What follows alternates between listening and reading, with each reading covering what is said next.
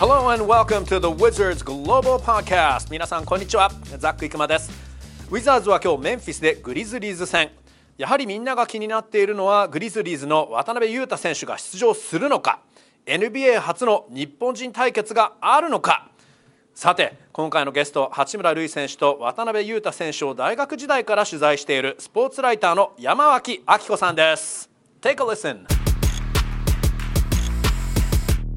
はいでは今回のゲストスポーツライターの山脇明子さんです。よろしくお願いします。はいよろしくお願いします。山脇さん最近は、えー、共同通信のお仕事が主ですか？そうですね。あの共同通信の仕事をメインにさせていただいてまあ他のところにもちょっと書かせていただいたりという感じです今日はウィザーズ、グリズリーズ戦がこの後あって、えー、我々メンフィスにいます。で、今、フェデックスフォーラムのスタンドで収録をしているんですが、NBA 初の日本人対決あるんでしょうかね。ねあってほしいですね。ぜひ、あの、歴史を見たいです。本当歴史をね、我々生で見ることができるわけですよね。ねそうですねであの今日朝の練習来た時はまだ全然分からなかったんですけど、はい、えー、まあ、試合前今ね、えー、試合前練習が行われているところですけど、はい、えー、グリズタイムというゲームでのプログラム見てください。はい八村選手と渡辺選手、揃って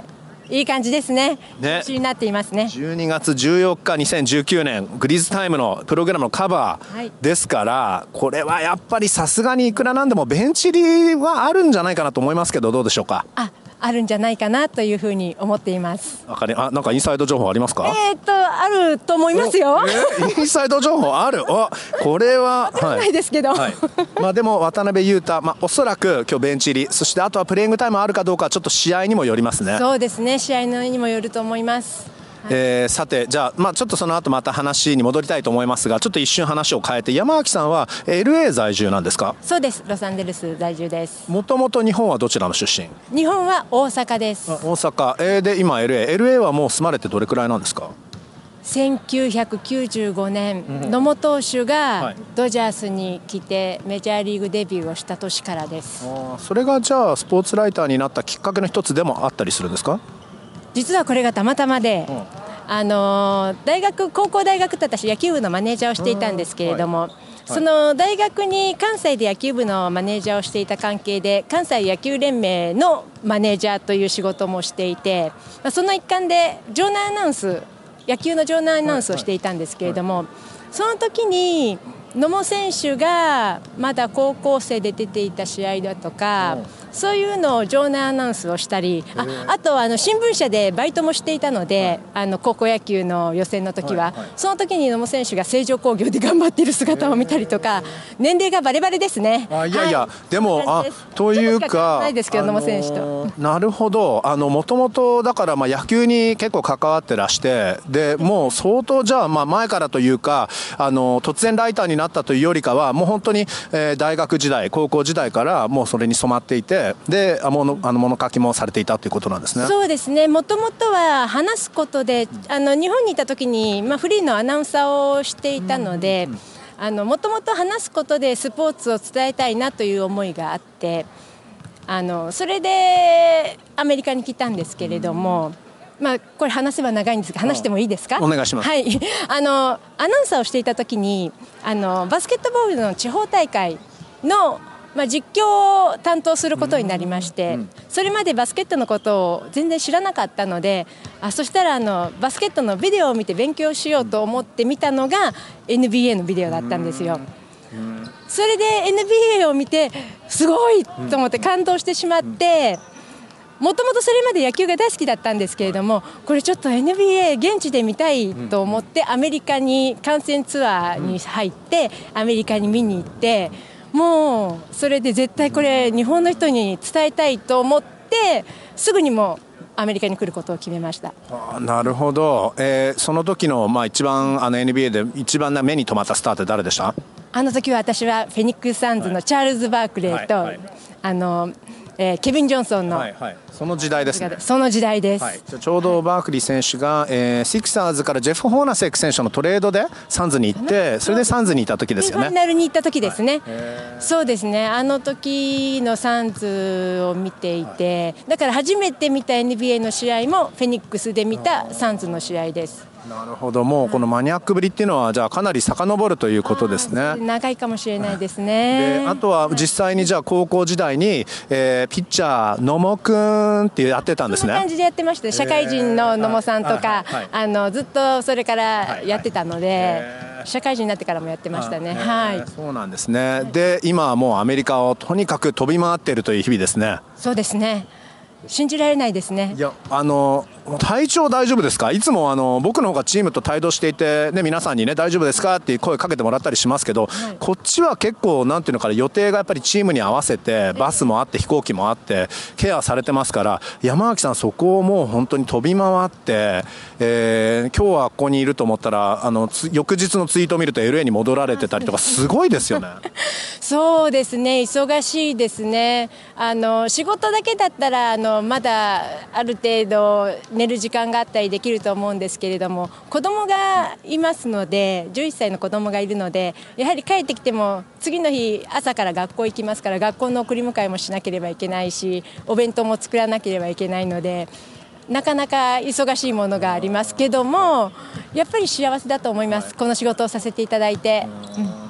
本当スーパーライターだけでなくスーパーマムスーパーママなんですね。いやどうなんでしょうね。あとまあ LA のあの、まあ、在住のライターさんで言いますと、えー、宮地陽子さんが先日あのこのポッドキャストのゲスト、えー、であのインタビューさせていただいたんですけどその時僕冗談で、えー、宮地さんがあの LA のレイカーズね、その時の試合の前にインタビューさせてもらったんですけど LA のレイカーズの選手に比べると、えー、宮地さんがレブロンで山脇さんがアンソニー・デイビスということどれでも大丈夫ですか？あの宮地さんはデブロンだと思いますけど私は私はアンソニー・デイビスまで残念ながらいけない。じゃあえ山脇さんアレックス・カルーソでいいんですか？アレックス・カルーソみたいないい仕事できたらいいですけどね。なるほど。じゃあとりあえずウィザーズ・グリズリーズ的には、えー、宮地さんが八村選手でで山脇さんブランドン・クラークでどうでしょうか？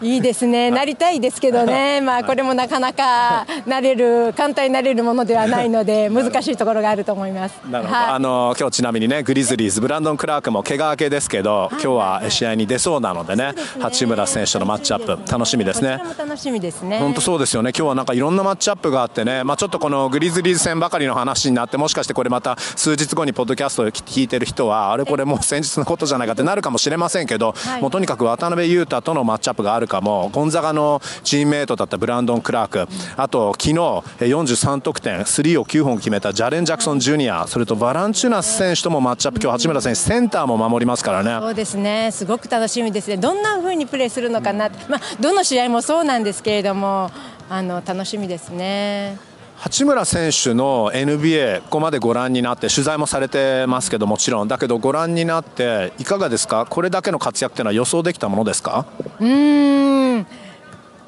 立派だとまず思うのとまあ、でも彼のことだからすごいことをやってしまうんじゃないかなというのはいつも感じていました。あのもちろん本人がすごく努力している部分もありますしあのみん人かはたから見るとすべてがトントン拍子にいっててあの体つきに恵まれているとかあの生まれながらのものを持っているとかいう部分があるんですけれどもあのそれをちゃんと生かすために努力をかなりしてきているのでその努力による自信も彼は持っているし。うん、やっぱりそういう今までこう培ったものがコートに出るというのは大体予想はしていました。うん、ここまでこれだけできてるっていうのはやっぱりそれはもちろん身体能力の部分は大きくあると思いますけどでちょっと今ねこれ本当に試合前なので、えー、試合前今、えー、あと試合が2時間20分後ぐらいですかね。選手たちもちょっとシューティングをしているんですけど今コートのど真ん中ではチアリーダーが、えー、今振り付けの練習をしていてすごい音楽になっちゃってるんですけどまあ大丈夫だと思うんですけど八村選手のここまで活躍できている理由っていうのはやっぱりその身体能能力もそうですけどやっぱり相当メンタルがあるってことですね。そうですね。私はメンタルがすごく大きいと思います。はい。そこはその努力とかあるいはどんな壁に当たっても絶対まああのここまでは例えばスランプと言われるほどのものはないですけどちょっと試合で苦労してももう翌日はバウンスバックゲームじゃないですかそこがすごいと思うんですけどいかがですか？そうですね。あのそれはすごくいいと思います。はい。まあなのでまあ八村選手の場合もちろんその日本の高校からアメリカの大学までっていうアジャストがすごく大きかったと思うんですけどすごくびっくりしてしまうのが大学から NBA のアジャストっていうのがそんなに大きく感じないんですけどどうでしょう？そうですね。あのそこの部分は本当にすごいなと思いますね。あの、まあ、多分ゴンザガに行ってるにあのコーチたちも将来 NBA 選手で活躍できるようにということを考えた上であのまあ、ブランドン・クラーク選手もそうなんですけれども八村選手も育ててくれたと思うんですけれどもそこの部分は非常に大きいんじゃないかなと思います。なるほど、はい、あのまあ、当然、マーク・フューヘッドコーチ、ゴンザガのヘッドコーチも、ね、インタビューをされてると思いますけど、八村選手は大学の時から山脇さん、取材されてるんですか？そうですね、1年生、2年生の時、まあ実際に1年生、2年生の時は取材に行けた数はそんなに多くはないんですけれども、一応、試合はすべて見るようにして、あと3年生になってからは、ほとんどすべての試合に取材に行かせていただきました。でやはり、まあ、今はね、ウィザーズだとあのスコット・ブルックスというすごくもうその人格者で、まあ、ナイスガイで気さくで本当にもう素晴らしいあの指導者に恵まれたなと思いますけどやっぱりマーク・ヒューヘッドコーチもそういう方だったんですか？そうですねマーク・ヒューヘッドコーチは本当に厳しい方でもう八村選手が頑張っても頑張ってもまだまだまだまだってずっと言い続けるあのヘッドコーチだったんですね。でやっと3年生になってすごく八村選手のことを褒めるようになってやっぱりずっとその厳しく厳しく1、2年生の間に八村選手を育ててきてそれに応えてきてくれたそのなんか嬉しさみたいなものがすごくマーク・フューあのヘッドコーチからはすごく表情とかそういうところでよく見えましたね。はい、それだけ見込まれていたということなんですよね、プロに行けそうもないような選手だったら、そこまで厳しくする必要もないかもしれないですよね。ねあと1年生の時にどれだけ厳しくしても、やっぱり八村選手、かなりの決心をしてアメリカに来たと思うんですよ。あの簡単には諦めないとかあのそこの部分も感じて日本からの期待もあったかもしれないし自分も絶対 NBA 選手になるっていう決心をしてきてるので多分時々もう本当に逃げ出したくなるようなこともあったかとは思うんですけれどもやっぱりそこを止めてさらに向上しようって頑張ったのはやっぱり彼の NBA 選手になりたい絶対この夢を叶えたいっていうあの強い意志があったからだと思います。なるほどあのあと八村選手がやはり、まあ、ご覧になっていて取材していてターニングポイントはここだなってこれだったら NBA に行けるんじゃないかっていうふうに思った瞬間あるいは試合っていうのはいつだったでしょうか？はいあのまあ、先日ちょっとツイートでも書いたんですけれども、うん、2年生の時のちょうど今ぐらいの時期ですねクリスマス前に行われたサンディエゴステイトあの最初はいや河合レナードがプレーしてたところじゃないっていう話をしていたんですけれどもそこで本当にすっごいハッスルプレーであの自分のハッスルプレーがゲームを変えるというような試合をしたんですねその時はまだ2年生でシックスマンみたいな状態だったんですけれどもやっぱりそこで自分がどれだけ試合に影響力を与えるのかというのを彼は私の目から見てですけれどもあのすごく実感したんじゃないかなと思います。それで、まあ、昨年の、まあ、3年生の時のマウイ・インビテーショナルでは、ドゥークを倒して、まあ、優勝、だけど本当にもうあの時の映像今見てもですけど本当にもうチームを完全に引っ張るリーダーにもうそこまでレベルアップしましたよね。そうですね。あのもう3年生になる時にはもう彼の中であのこれからは自分が引っ張るんだっていうあのそれこそ本当にさっきから決心とか意思とかいうあの言葉ばっかり使ってますけれどもそういう部分が非常にあったと思います。なるほど、まあ、で NBA に入って、特に初め4試合はちょっと衝撃的なオフェンスの数字を見ると活躍でした、でまあ、ちょっと1桁の得点の試合もあったりはしましたけど、まあ、やはり本人もディフェンス、ディフェンスとこだわっています、やっぱりそこが彼にとっては一番、まあ、戦力になる部分、もちろん得点みたいな派手な数字っていうものもありますけど、やっぱり相当ディフェンスにこだわってます、それはもう常にそんな感じだったんですか？そうですね。大学の時から自分はディフェンスから入りたいという話はよくしてました。なるほど、であのスコット・ブルックスヘッドコーチもやはり優しさもあり厳しさもあるから例えばあのまだポンプフェイクに引っかかりすぎだとかでそれができるようになったら今度はクローズアウトがまだ足りないとか、あの少しずつ、えー、一つ一つ課題を、えー、与えて何か本当にまあコツコツやっているけどという言い方もしてますけど指導者としてコツコツできるような環境を作ってますよね。そうですねあのスコット・ブルックス監督あの実はマイナーで監督をやっていた時とかから見ていたんですけれども彼自身がそういう人なんですよね。ねあの選手としてもそうですし監督、まあ、ヘッドコーチとしてもあの本当にもうもうあのいきなり上の明るい舞台にいるのではなくどんどんどんどん自分の経験を積み上げて自分で勉強して上に上がっていくということを経験してきた人なのでそういう部分ではやっぱり若い選手だとかあの八村選手のようなルーキーを育てていくのに本当にいい監督だと思います。実はスコット・ブルックさんは初 NBA チームドラフト外でしたけどね、うん、えー、初めカットされてその後ようやくまたトライアウト受けて、えー、キャンプ頑張って、ね、そして受かって受かったチームは 76ers で、はい、チャールズ・バークリーさんとチームメイトだったんですよね。ああそうですね、でしかもキャンプ中に、えー、これは中学生の時のコーチかな、うん、がアドバイスをしてくれたのがそのどうやってあの 6ers に受かるのかというふうにスコット・ブルックさんにそのコーチが聞いたら、えー、ブルックさんは誰よりも頑張りますって言っていやそれじゃ具体的 もっと具体的なゴールがないとだめだって言って、はい、誰よりもチャールズ・バークリーにいいパスを出せる選手になりなさいとなってそのスコット・ブルックさんのキャリアも始まったみたいですね。あ素晴らしいですね、はい。えー、さて、えー、でえー、試合が今からね2時間と15分後ぐらいに行われるわけですが、えー、渡辺裕太選手、今日果たしてね日本人対決あるかどうか、それにしても今日八村選手は何かもうちょっとインサイド情報知ってるように、試合、あじゃあ練習中にもちょっとあの一瞬ね、あの休憩時間とかに、えー、あのスマホをチェックして、えー、あれ、ちょっと誰かにメール打ってるけど、これ、渡辺選手じゃないかなって思うようなシーンありましたよね。そうですね。あの仲がいいみたいなのであの渡辺選手に八村選手の話を聞いてもいつもなんかニコニコしてて、もうお兄さんみたいなんですよね、もう本当にあいつはみたいな感じなんですけども、もうそれがもう本当にあ仲いいんだなというのをすごく感じさせますね。だから今日、まあ、いつもねあの練習の時の八村選手ってまだゲームフェースついてないからニコニコ練習はしていますけど今日はなんかいつも以上にニコニコしてましたもんね。そうですね。あのニコニコしてましたね。最近では珍しいかもしれないですね。まあ最近はねメディアもまあもちろんやはりメディアもそうですけどやっぱりチームが勝っていないというところでね、ね、あの悔しいっていうことがとても多いと思うので、はいはい、まあ、ちょっとそこはかわいそうだというか、まあ、しょうがないというか今のチームの状況もありますからね乗り越えなきゃいけないんですけど、えー、渡辺裕太選手は今年は、えー、取材どれくらいされてます？そうですね。あのトレーニングキャンプの時にあの結構つかせていただいてあとプレシーズンゲームとあのずっと見てきました。はいやはりあのトップチームだとグリズリーズだとどうしてもまあ 2way の選手だとそんなに出場の機会がなくその辺りがすごく難しそうだなと思いますけどどうでしょうか？そうですねあの特に若い選手も多いですしあのやっぱり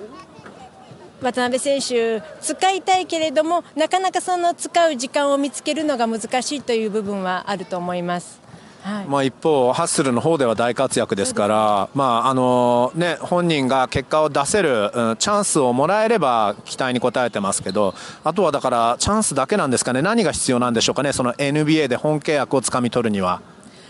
チャンスだと思います。うん、あの時間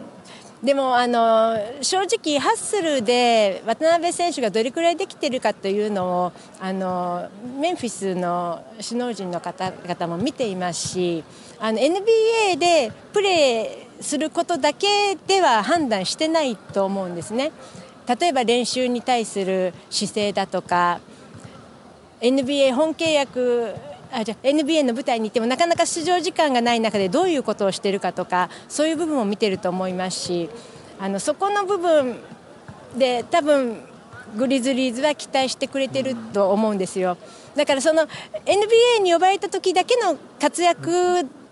を見せなくてもいいと思います。その普段通りに G リーグであの渡辺選手がやはり言うのは去年よりいいですねって聞くとそれはもう当たり前のことだしでももっとやらなきゃいけないと思ってるってあのやっぱり2年目だから慣れたではなく2年 ,2 年目なのでもっとやらなきゃいけないということを分かってますしそこの部分を例えば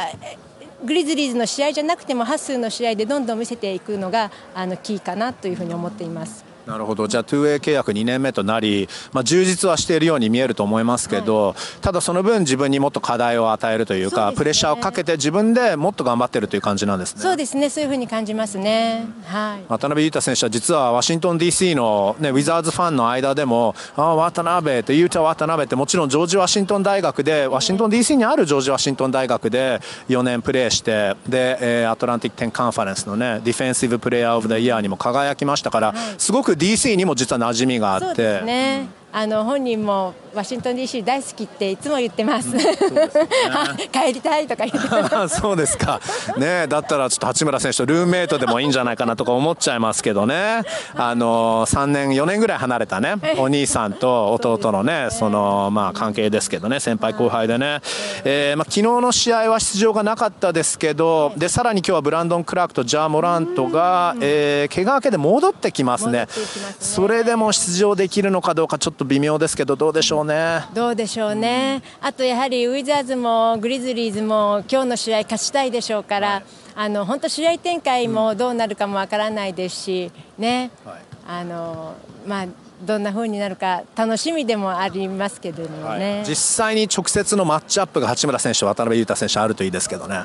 あると最高ですね。本当それこそもう歴史がね目の前でということになりますからね。そうですね。はい。えー、でちょっと八村選手の話に一瞬戻りたいんですが、どうでしょうか。まああのジャモラント選手なんかも今ルーキーの間では一番平均得点も高いですし、アシスト数もものすごいですけど、はい、でこんなに19歳でできちゃうんだだなってみんなちょっと驚いてはいますが、はい、八村選手もまあ今もだもちろんまだシーズン始まって4分の1、3分の1ぐらいですけど、早いですけど、ルーキーオブダイヤー、い、ける可能性ありますよね。ありますね、今のところだと、はい。このまま頑張っていってほしいですね。今後、どんな選手に進化していけると思いますか？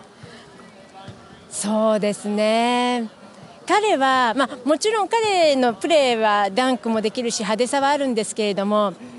彼は多分すごくそういう華やかしいプレーできやるんですけども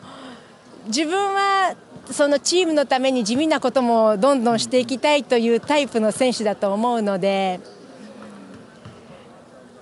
チームから欲しがられる選手？どのチームからも欲しがられる選手？なるほど、そういう言い方、そういう見方なんですね。そういうふうになると思います。はい。はい、えー、そういう、まあ、本当そういう選手になれれば、うん、まあ、もうずっとウィザーズにもちろん残ってほしいっていう気持ちもありますけど、まあ、とにかく NBA で。でもいいですよ。そうですか、まあ、確かにね、レイカーズとかクリッパーズと対戦した時は、本当張り切ってましたからね、LA 大好きですからね、八村さんね。そうですね、好きみたいですね。うん、はい、私も大好きです。なるほど、まあ、もちろんその地味な部分でも。も、え、チームに貢献してそして勝利をもたらしてくれてあいろんなチームに、え、欲しがってもらえる、え、そういう選手になってほしいわけですけどスーパースターになるにはあと、まあ、でもちろんスーパースターになるポテンシャルを持っていると思うんですが、なるにはやっぱり3なんですかね？そうですね他のことはもうほとんどできていると思うので、まあ、スリーを伸ばすと今の、ね、あんなミドルシュートみたいにポンポン決めれるようになったらすごいことですよね。練習を見てると簡単に決めてますからね、スリーをね。そうですね、決めてますね。はまあ、あとはだから本当にもう試合でそれができるようになれればというところで、えーまあ、ディフェンスとかに関しては結構その解説者こっちの、ね、DC の地元の解説者の話なんかを聞くとディフェンスはシーズン中に、えー、レベルアップできると思うけどスリーに関してはやっぱちょっとオフを使ってじっくりとレベルアップしてほしいって言い方もしてますけどそんな感じになるんでしょうかね。そうですね多分あの彼のミドルあのシュートもかなり練習を積んで筋肉体が覚えている部分があると思うのでスリーポイントもあの同じじゃないかなと思います。ただスリーポイントも大学の時もかなり一生懸命勉あの練習してきてるんですよね。あのやっぱり大学の時はそのチームのあの中で八村選手とブランドン・クラーク選手はあの中をやる役目だったのであんまり外から打つ機会はなかったんですけれどもそれでもずっと練習を続けてきたのでこれからまた NBA で練習を続けることでどんどん体が覚えていくんじゃないかなと思います。なるほど。確かにゴンザガでは戦術上はね本当に昨年は36本しか打ってなかったと思うんですけど、はい、成功率40%超えてましたから、ね、まあ、そこは本当 NBA に入った時のことをちゃんと見据えて練習をしていたということなんでしょうね。そうですね。あのフュー監督もすごくあの褒めてましたね、そこの部分、本当によく練習してるっていうふうに。なるほど、はい、えー、まあ、来年は東京オリンピックがあり、えーまあ、日本代表が、ね、その相手、相当強豪チームばかりになりますから、まあ、どこまで勝ち進めるかっていうのはちょっと分かりませんけど、はい、それでも八村選手が NBA で1年経験を積んで、22歳になって、はい、えー、筆頭となり、はい、えー、で渡辺裕太選手も、まあ、NBA で、えー、2年目、2way 契約で経験を積んで、馬場雄大選手もまた G リーグで、えー、その経験を生かして今度は海底物選手とか田中力選手とかもねアメリカにいますけど本当に今後の日本のバスケ楽しみですね。楽しみですね。あのちょうど先ほども言いましたけれども野本さんがメジャーリーグに挑戦してからどれだけの日本人の人がメジャーリーグに来ていろんな歴史を作ってきてそういうのを見ているだけに